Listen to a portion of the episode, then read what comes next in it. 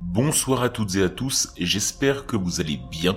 Aujourd'hui, j'aimerais vous raconter une histoire qui m'a fait capoter, comme on dit au Québec, qui m'a fait halluciner. Ça va mêler disparition, incompréhension, injustice, dans un temps où Internet n'existait pas. Je vais vous présenter l'histoire de Bobby Dunbar. Au printemps 1913, un an avant la Première Guerre mondiale, deux mères se sont retrouvées dans une situation particulière. Chacune d'entre elles affirmait que le garçon au visage enfantin qui avait été trouvé en compagnie d'un ouvrier itinérant dans le Mississippi était leur fils. La première, c'était une ouvrière agricole corpulente et célibataire nommée Julia Anderson. Elle affirmait que l'enfant, c'était son fils, Charles, connu sous son deuxième prénom, Bruce. Madame Anderson affirmait qu'elle avait autorisé l'ouvrier, une de ses connaissances, à emmener Bruce en voyage pendant quelques jours, et non pendant les 15 mois où l'enfant avait disparu.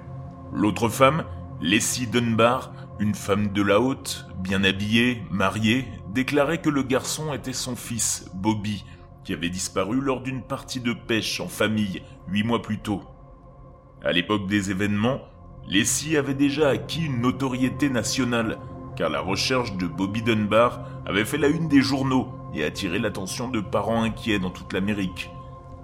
Comment deux mères pouvaient-elles regarder le même enfant et insister chacune sur le fait qu'il était le leur, laissant finalement à un tribunal le soin de déterminer la question de la garde? Et comme le garçon était âgé d'environ 5 ans, certainement assez grand pour reconnaître l'une ou l'autre comme sa mère, pourquoi ne l'a-t-il pas fait? Avec plus d'un siècle de recul, les réponses semblent aujourd'hui assez claires, bien que le passage du temps ait également soulevé d'autres questions, peut-être sans réponse, sur la triste et déroutante affaire Bobby Dunbar.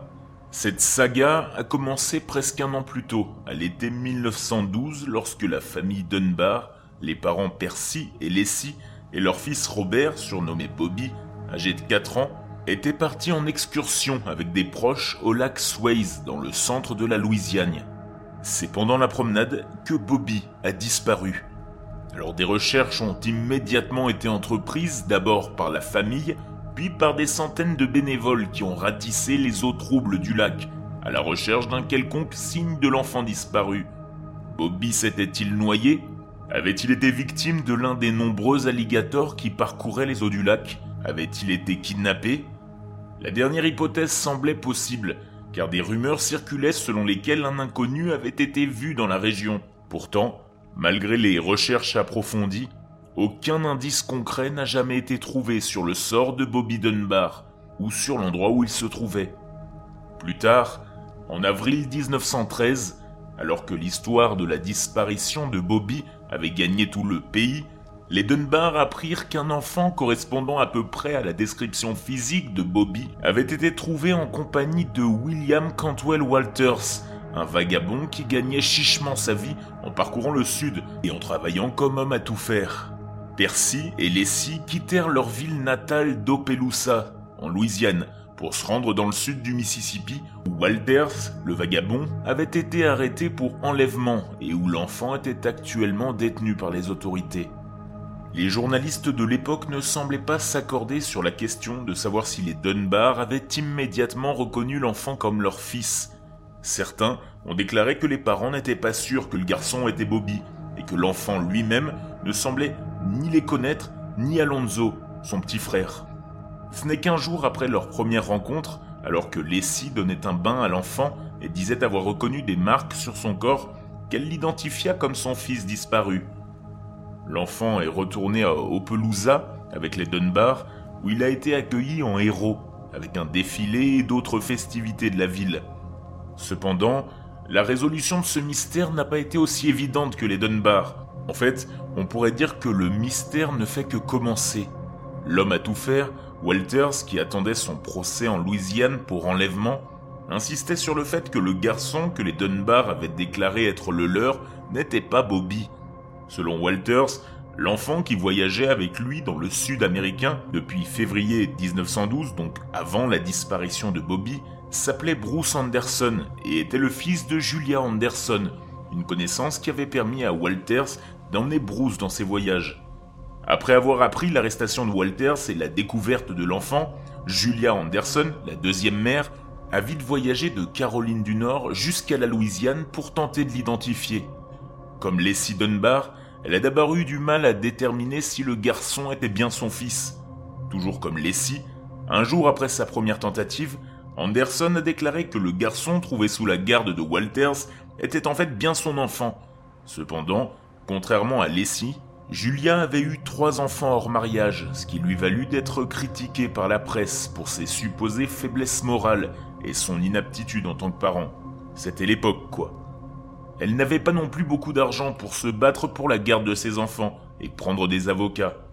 Par conséquent, malgré l'identification contestée, un arbitre nommé par le tribunal a finalement accordé la garde à Percy et Leslie, établissant officiellement l'identité de l'enfant comme étant Bobby Dunbar. Après le procès, la vie reprit son cours normal. Julia Anderson s'est mariée et a sept autres enfants. Elle s'installe dans le Mississippi où elle travaille comme infirmière et sage-femme jusqu'à sa mort en 1940. Elle n'oublia jamais le fils dont elle avait été séparée et veilla à ce que ses jeunes enfants connaissent l'existence de leur frère aîné Bruce. Pour Percy et les Dunbar, le temps a été moins clément. En 1927, ils obtinrent un divorce qui avait été précédé par des années de conflits sur les décisions parentales et d'allégations d'infidélité. Percy est mort quelques années plus tard, en 1931, tandis que Leslie est décédé dans les années 70. Bobby lui-même s'est marié en 1935, et malgré l'agitation de ses jeunes années, il a mené une vie heureuse à l'âge adulte, travaillant comme vendeur et élevant quatre enfants avant de décéder en 1966. Bien que les interrogations sur son identité n'aient jamais complètement disparu, il semble qu'avec la mort de Bobby et le temps qui passe, ces questions ont fini par disparaître. Et peut-être l'aurait-elle fait si la technologie n'avait pas progressé au point que les tests ADN soient devenus capables de déterminer si les individus sont génétiquement liés ou non. En 2004, après de nombreux débats et face à l'opposition de certains de ses proches qui voulaient laisser l'affaire en suspens, le fils de Bobby, Bobby Denbar Jr., a effectué un test ADN et ses résultats ont été comparés à ceux d'un des fils de son oncle Alonzo. Vous vous demandez le résultat, n'est-ce pas? Aucune correspondance. L'enfant que Percy et Leslie Dunbar avaient recueilli et élevé sous le nom de Bobby n'était pas leur fils biologique. Cette découverte a soulevé de nouvelles questions. Comment une telle erreur d'identification a-t-elle pu se produire conduisant à ce qu'un enfant soit élevé par une famille qui, génétiquement, n'était pas la sienne? Comment expliquer que les deux groupes de parents, malgré l'incertitude initiale, aient insisté sur le fait que l'enfant était le leur? Dans le cas des Dunbar, comme le garçon n'était pas Bobby, la raison d'un tel doute est claire. Mais qu'est-ce qui les a amenés à identifier l'enfant comme étant Bobby? Peut-être que leurs esprits brisés ne voulaient pas affronter la réalité de ce qui était probablement arrivé au vrai Bobby, au lac en ce qui concerne Julia Anderson, il semble juste de dire que 15 mois, c'est une période considérable de séparation d'avec son enfant, surtout lorsque cet enfant a 4 ans et grandit vite. Le garçon qui lui a été retiré en février 1912 avait peut-être une apparence bien différente lorsqu'il a été découvert près d'un an et demi plus tard, ce qui explique l'incertitude initiale de Julia quant à son identité. La question la plus importante et la plus bouleversante est peut-être la suivante. Qu'est-il arrivé au vrai Bobby Dunbar. Bien que son véritable destin n'ait jamais été déterminé, il semble logique de supposer que Bobby s'est égaré et a été victime d'un malheur, peut-être en se noyant ou en succombant à un animal le long du lac.